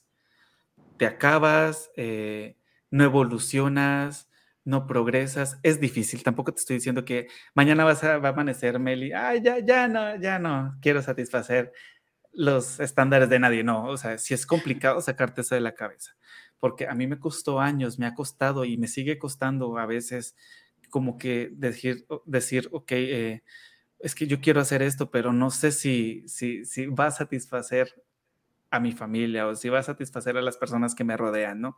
Entonces, sí, sí hay que, eso hay que cortarlo de raíz. Y va para todos los que nos estén escuchando, que estén empezando en el arte, perdón, no debo decirlo yo, pero sí, sí sáquense de la mente ese de, tener que satisfacer ideologías de otras personas, porque, y se lo dije a, una persona, y va a sonar feo, y papás, perdónenme por lo que voy a decir ahorita, pero me dijo, oye, ¿no te da cosa dejar a tus papás en Colombia? Yo soy de Colombia. Y, por, un sueño que no sabes si, se va a cumplir. Y le dije, y le dije, y sonó súper egoísta, le dije, mis papás ya vivieron, ¿sí? Ellos ya vivieron su vida y yo quiero vivir mi vida. Y, esto es lo que yo estoy eligiendo y sé que ellos me están apoyando, aunque a los tres nos esté doliendo, ¿no? Tanto a ellos como a mí. Pero pues, o sea, el camino se lo hace uno, ¿sí? Y, pues los papás no van a estar siempre ahí. Entonces, si, si te preocupas por satisfacer necesidades de otros, jamás vas a satisfacer las tuyas. Entonces yo te sugiero que, que, que sí lo dejes porque si es un obstáculo que te va a perseguir toda tu vida. Y si no lo cortas, se va a hacer más grande, va a ser un monstruo gigantesco más adelante. Sí, realmente no es como... Creo que ahora... Mi, papel de papá. Momentos, tengo, justo en estos momentos tengo una buena relación con mis papás. La cosa es como más interna, como, como yo sé que ellos me van a decir, dude, lánzate. O sea, ellos me dicen, vete a México, ya, quédate ya, ya, métete a esto, eh, habla con tal persona, no sé qué. La cosa es yo, es como más interno y yo sé que se tiene que trabajar en eso porque sí, pues está cañón el querer complacer siempre, ¿no? Pero, pero sí es algo más, más... Más personal, sí, claro. Sí, es como ese obstáculo pequeño que está dentro de ti que dice, dude, te cambiaste dos veces de carrera. ¿Qué sigue? Es como algo más. Y luego esto de ver a la gente, por ejemplo, veo a todos los de comunicación que ya se graduaron, felicidades a cosa, by the way. no todos, y digo como, no sé, como este feeling de que maybe mis papás ni por enterados están de que ya se graduaron ellos, ¿no? Y es como... Sorpresa. Pero, y si supieran, es como, ah, mi hija hubiera estado ahí y tal vez ya estaríamos más orgullosos de ella. O bueno, son cosas que pasan en mi cabeza, igual y ni pasan en la vida real, ¿no? Sí, tal capaz si ellos ni, ni, ni lo piensen, ¿no? Exacto. Igual y digan, ah, mira, chido, X.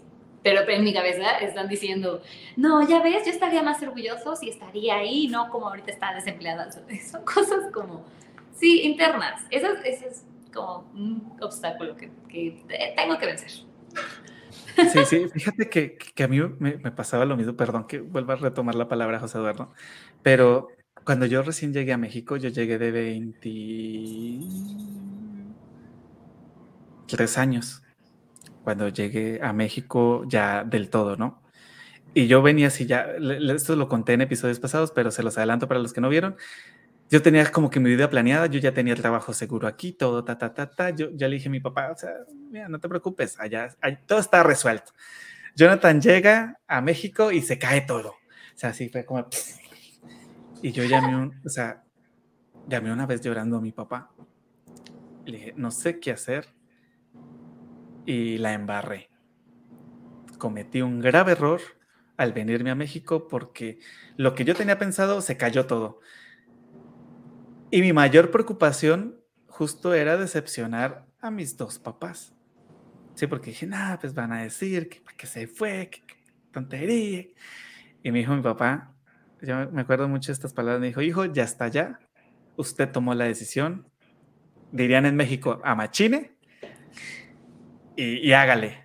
O sea, tiene todo mi apoyo. O sea, mi papá en vez de decirme, es que si ve, ¿para qué lo hace? Que era la reacción que yo esperaba, me dijo, o sea, aquí estoy, yo le voy a ayudar y pues las cosas pasan, ¿no? Y pasan por algo. Y, para mí fue así como que no inventes, ¿no? Porque siempre, siempre fue buscando la aprobación de mi papá en toda mi carrera, porque como lo comenté, sabía que él no estaba 100% de acuerdo con que yo estudiara música, pero sí estuvo ahí para apoyarme, o sea, no estoy diciendo que no, pero pues él le hubiese gustado tal vez que yo hubiera estudiado otra carrera como ingeniería o algo así, ¿no?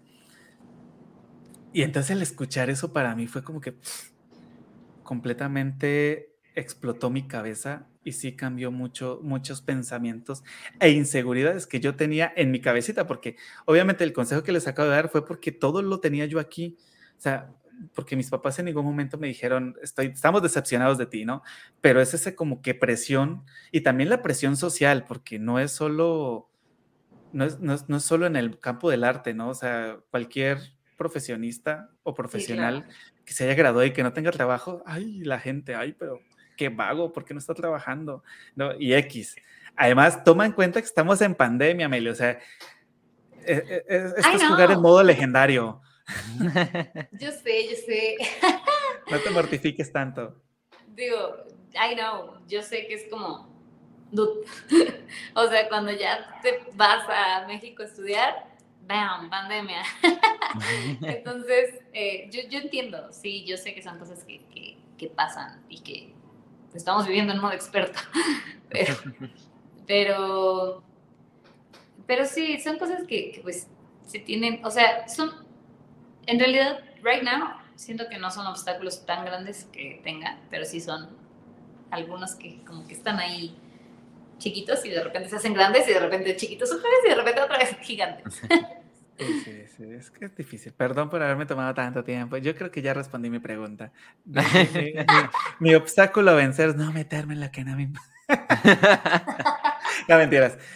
Eh, José Eduardo, vas. Ah, ¿Mande? ya Ah, respondiste, pero- ¿verdad? Sí, yo, yo, yo ya. Sí. Y ya respondió ella. Falto yo por responder, ¿verdad? Sí. Imagínate, me extendí tanto que ni siquiera sé qué pasó. Eh, bueno, eh, mi obstáculo a nivel artístico más grande fue. Híjole, es que han, han sido muchos. Han sido demasiados. eh, siento que el hecho de no. De presionarme tanto. Fue, fue como el obstáculo más grande que, que yo tuve hasta que cumplí 29 años. Eh, presionarme tanto, el exigirme a, oye, no estás haciendo nada con tu carrera, no estás haciendo nada con tu vida, te viniste a México y no estás haciendo nada de lo que tenías planeado, ya pasaron cinco años, eh, estás fracasando, ¿no? Ese era mi pensamiento a los 28 años.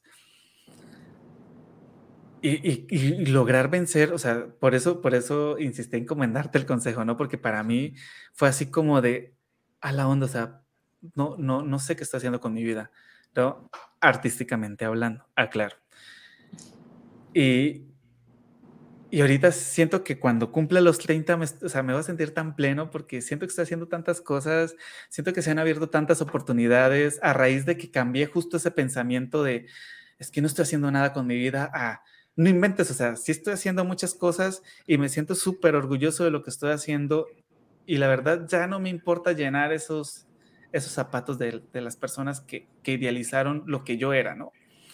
Entonces, se están abriendo puertas increíbles. José Eduardo sabe que son muchísimas, que este 2022 va a estar lleno de muchas, muchas, muchas cosas, estoy Incluido el primer festival charlando entre artistas. incluyendo que no, lo que no hemos, que no hemos vuelto a mencionar, pero sí, sí sigue pendiente, no se nos ha olvidado.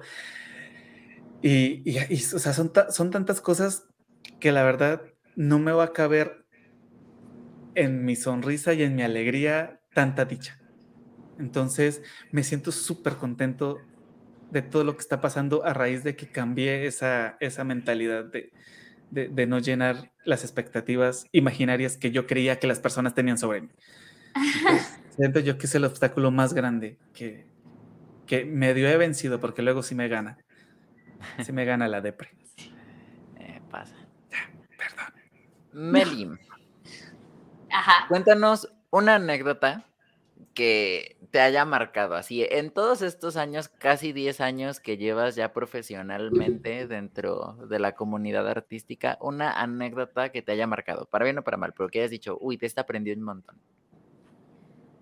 Híjole, eh, una, anécdota, mala que me hizo darme cuenta de cómo están las cosas un poquito aquí.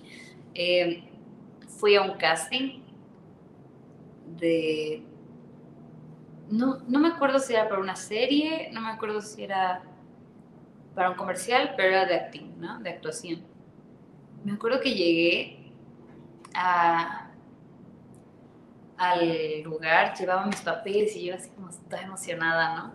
Iba con un amigo, me acuerdo, y llego a la mesa, para empezar llego al lugar y veo a chavos así, guapísimos, altísimos, a chavas también guapísimas, altísimas. ¿Qué onda, no? Y yo volteé a ver la, la convocatoria y sí decía, de tantos a veintitantos años, de tal altura a tal altura, y que tengan tal test, tal color, bla, bla, bla. Y así yo dije, ah, sí, sí entro, ¿no? Pues, pues, ok. Voy, dejo mis papeles. La señora de, de ahí, la que estaba en la entrada, así literal, agarró los papeles. Los La de recepción.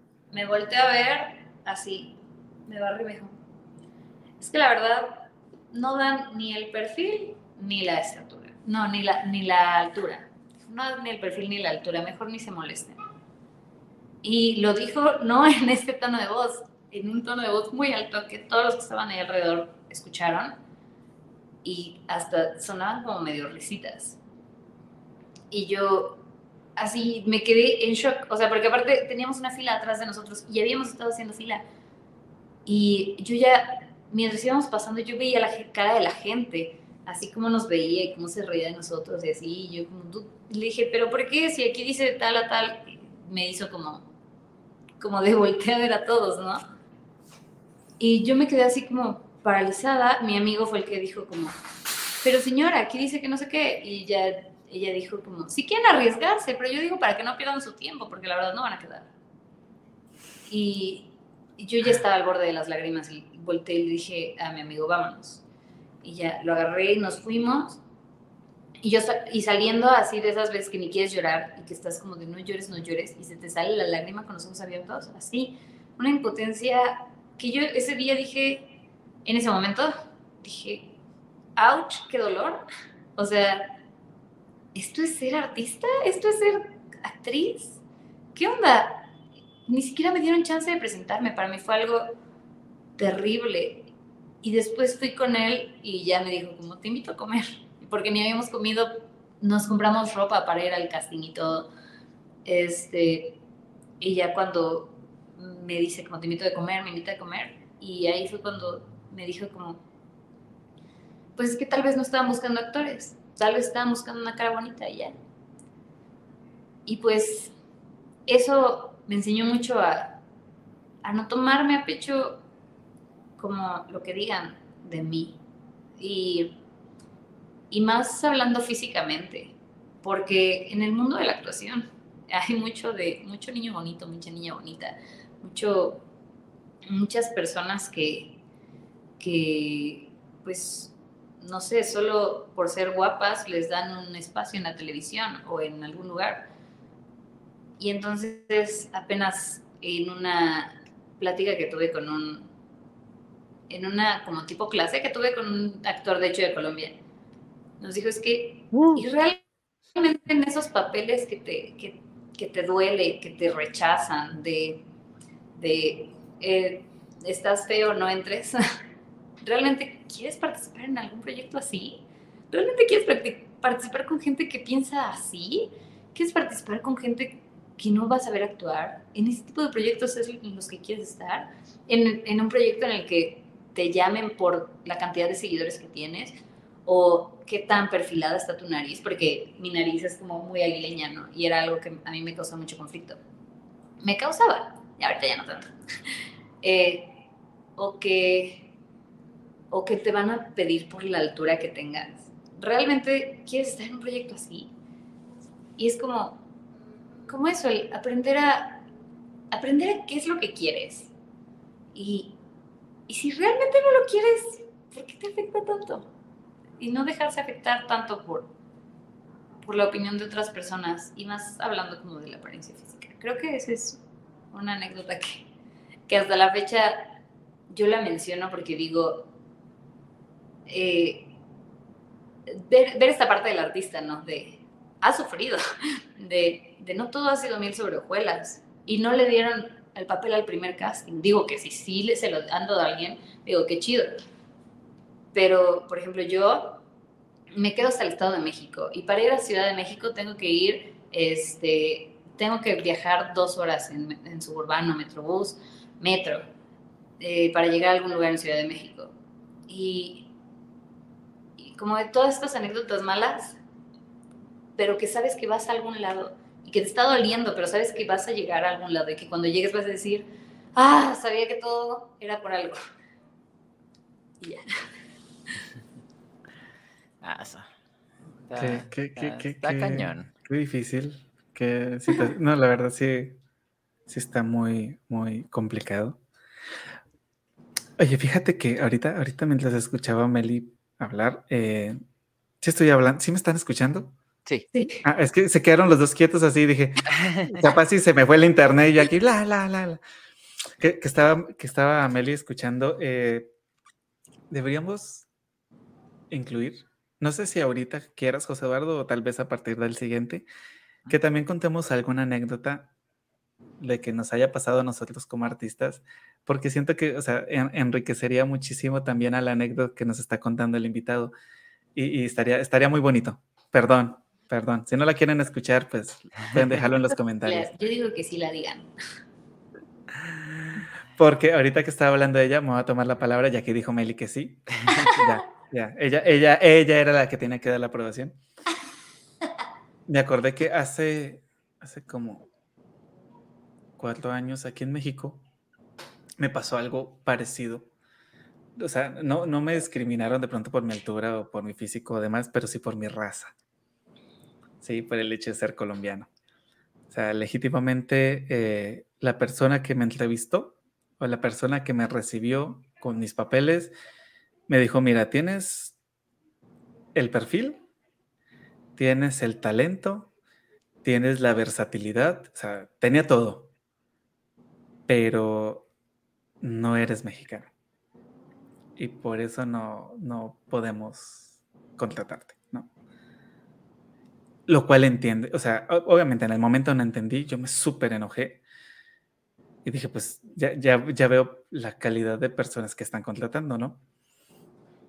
Y, yo, o sea, yo en el momento no la entendí, pero después dije, o sea, no inventes, o sea, tiene toda la razón y tiene todo el derecho de hacerlo, o sea, tiene todo el derecho de, pues, decir, no, pues, o sea, solo contratamos mexicanos, pues, a fin de cuentas, ¿no? El, el extranjero o, o el externo aquí soy yo y yo estaba consciente que en algún momento eso iba a pasar y no me pasó solo una vez, me pasó muchísimas veces en donde en escuelas me decían no te contratamos para ser colombiano y cosas así. De hecho, en muchos trabajos que pasaron antes, no me contrataron a la primera opción por ser colombiano y contrataron a otro maestro y le salió con muy malas, no, no quiero decir la palabra, le salió así súper mal y, y terminaron llamándome a mí porque, porque pues, se dieron cuenta que sí era la mejor opción, pero nomás por sus mamonerías, podría decirse. Pero sí, sí, sí, sí, sí te comprendo y comprendo lo que sentiste en ese momento, porque sí, sí se siente bien, dirían aquí bien gacho. José Eduardo, tú. Híjole, uy. Uy. Uy. Ay, Dios les juro que se intenta, les juro que se intenta. Decirlo más veces. Ah. Este, pues mira, no, no sabría yo responder ahorita, no por otra cosa, sino porque creo que a mí como tal no me ha tocado. Eh, al, menos no algo así, ¿no? O sea, sí he tenido experiencias muy malas, muy curiosas. También una anécdota bonita. Pero, ajá, no, pero es que en este preciso instante estoy bastante en blanco. Pero, por ejemplo, para meter un poquito también sobre lo que están comentando, creo que sí es como importante mencionar que es, es, bueno también hablarlo, ¿no? O sea, a mí, a mí me parece muy importante, justo digo, para eso están este tipo de espacios y por eso también como que está esta, esta libertad que se le da a, a, los invitados y que tenemos entre nosotros de justo mencionar estas cosas porque nunca hemos hecho de esto de que no hables de tal cosa o no digas tal cosa. Este, y lo pueden ver, en 28 episodios hemos hablado de muchas cosas muy diferentes aquí. Y em, recuerdo mucho el episodio con San Jorge, este, en donde justamente tocamos este tema de, de la discriminación, ¿no? Porque justamente siendo personas de, de la comunidad LGBTIQ, pues sí es, es complicado. En específico en, el área del arte, a mí como tal no me ha tocado, por lo mismo de que también muchas veces es un ambiente muy abierto, pero no voy a negar que sí me ha tocado ver a personas eh, que son abiertamente de la comunidad dentro de varios grupos artísticos, eh, que sí les digan cositas no, no muy, no muy lindas, ¿no? No, no muy respetuosas. Entonces sí es, es complicado y es importante también uno alzar la voz y decir, saben que esto no está bien, ¿no? La discriminación en general por ninguna situación está bien, ¿no? Ni por clase social, género, orientación sexual, este, raza, etcétera, etcétera, etcétera, eh, no está bien. Entonces sí es, es, e, es importante hablarlo, ¿no? De estar aquí en estos espacios donde, pues quieras o no, tenemos un, una plataforma, un micrófono, de sacar y decir, ¿saben qué? Esto sucede, no está bien. Y pues no lo hagan. No lo hagan. Si está en su poder no hacerlo, no lo hagan. Y pues, como lo acaba de comentar José Eduardo, lo bueno que este podcast, este programa, pues, o sea, es nuestro y por eso tenemos como que la libertad, ¿no? No es como que nos esté contratando alguna televisora. Entonces, obviamente. es como que tengamos patrocinadores, pero si gustan. Si en algún momento llega a pasar eso, quiero que sepan que o sea, no vamos a limitarnos ni vamos a dejar de hacer lo que estamos haciendo. Así que si quieres en algún momento patrocinar charlando de artistas, tienes que saber esto porque es muy importante para nosotros el poder ser nosotros mismos o si no, pues no hubiéramos hecho esto. Bueno, eh, Meli, ¿tienes algún consejo que le quieras dar a los charleros antes de despedirnos? Pues... a los que quieran iniciar en el mundo del teatro. Híjole, a ver, uy. Si quieren iniciar en el mundo del teatro y así, pues ya lo dijo Costa, la disciplina cuesta mucho y más cuando se trata de ser un triple threat, o sea, como, como llevar las tres disciplinas de canto, baile y actuación, es muy complicado, entonces buscar un lugar adecuado en donde puedas aprender de, buenas, de, gente bien, o sea, de gente que sabe. Por, por ejemplo, yo entré a una escuela que ya, right now, ya no existe, o sea, ya hace rato me dijeron que pues ya fue, pero yo me siento tan agradecida de que aunque estuve en esa escuela que fue, tuve unos muy buenos maestros. Entonces, buscar siempre alguien que sepas de quién vas a aprender realmente, no solo dejarse llevar por, ah, de esta escuela ha salido gente, de esta escuela, lo... ay, me fui. Eh, un poquito, pero... Un poquito. Se traba la imagen, pero sí te escuchamos. Ah, ok. Este, y y pues nada, eso, la disciplina totalmente, buscar un lugar, un buen lugar y siempre mantenerse en entrenamiento. Eh, no dejar pasar, no dejar de entrenar nunca. Eh, y pues la otra es disfrutarlo en todo momento, ser feliz. Si esto no te hace feliz, what are you doing here? o sea, ¿qué estás haciendo aquí? Es, eh, tiene que ser algo que te haga feliz. Tienes que hacer algo que, con lo que hayas soñado o que estén tus sueños más locos. Eh, y pues eso, soñar mucho también. Soñar mucho, creo que es algo de artistas, el soñar mucho. Desde soñar melodías, desde soñar pasos de baile, desde soñar situaciones para actuar. Soñar siento que es, es de los artistas. Y que nadie te diga que tus sueños no se pueden cumplir porque tarde o temprano puede pasar y tienes que estar listo por si llega ese momento. y ya. Ay, qué bonito. Bueno, pues muchísimas gracias, Meli, por este espacio tan agradable. La verdad, eh, con gusto. a mí se me pasó súper volando esta hora con 50 minutos. Se pasó súper rapidísimo, de verdad, gracias por tomarte el tiempo, por querer compartir con los charleros y por querer compartir con nosotros tus experiencias, tus vivencias. Gracias por abrirte. Eh, José Eduardo, gracias por estar también en la noche del día de hoy. Charleros, muchas gracias por acompañarnos. ¿Algo que quieras comentar, José Eduardo, antes de que culminemos? Pues, Meli, tú sabes lo mucho que te quiero, que te aprecio, de verdad eres una excelente amiga y qué gusto tenerte aquí esta noche. O sea, de verdad, yo cuando te invité lo hice con mucha ilusión porque te conozco, te he visto y mis respetos. Y entonces sí sabía yo que esta iba a ser acá una plática muy linda, muy muy interesante, pero también muy divertida. Tienes mucha chispa y eso es algo que me encanta. Entonces, de verdad, muchísimas gracias por, por estar aquí con nosotros, por conectarte, por dejar que los charleros también acá te, te preguntaran un poco, que te, que te conocieran. Este, de verdad, se agradece muchísimo. Muchas gracias a ustedes, de verdad. Eh, muchas, muchas gracias. Es, en realidad sí fue un honor que me hayan invitado y y esta hora también se me pasó súper rápido. Qué agradables personas. bueno, Acosta, sabes que te quiero muchísimo desde el día uno que te conocí. Ay, ¿sí me escuchan o se me sigue trabajando? Sí, sí, sí. No, No, no, sí, sí, sí, sí, sí, te sí, escucho, sí. sí te escuchamos. Ah, ok. Este, y, y pues nada, en verdad muchas gracias, gracias a los que estuvieron escuchando y, y pues apoyen a estos dos muchachos que son súper talentosos y merecen el apoyo muchísimo. Y pues los quiero. Muchas gracias por invitarme. ¿eh? Bueno, mis queridos charleros, esto fue un miércoles más. Y pues, como saben, tenemos grandes invitados, al igual que la del día de hoy. Nos sentimos súper, súper contentos. Además que ya tenemos mucha más participación femenina en el programa.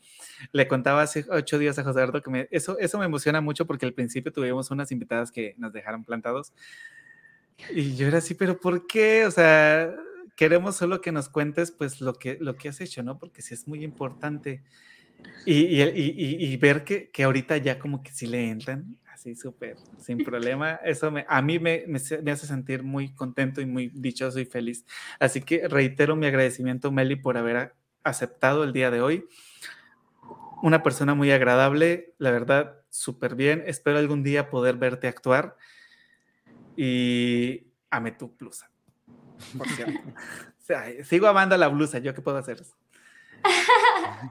Y pues ya, eso fue todo por el día de hoy. Muchísimas gracias. Esto fue Charlando entre Artistas. Nos vemos dentro de ocho días.